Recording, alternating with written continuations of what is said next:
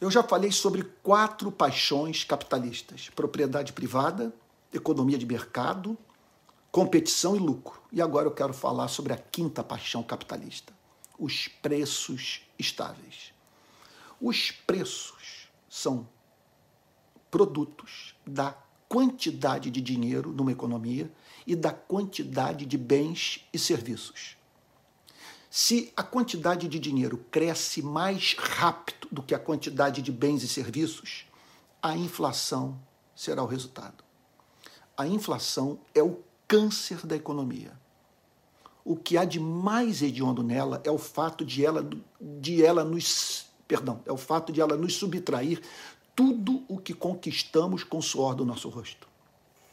A quantia que você amealhou trabalhando duro é corroída da noite para o dia. É importante enfatizar que a inflação é a elevação geral dos preços.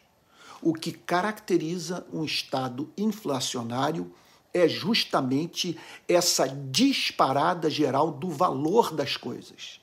Isso porque em toda economia de mercado livre sempre haverá mudanças específicas de preços, ou seja, os preços crescerão ou diminuirão como resultado das mudanças nas ofertas e demandas de determinados commodities. Repito, a inflação é o câncer do capitalismo.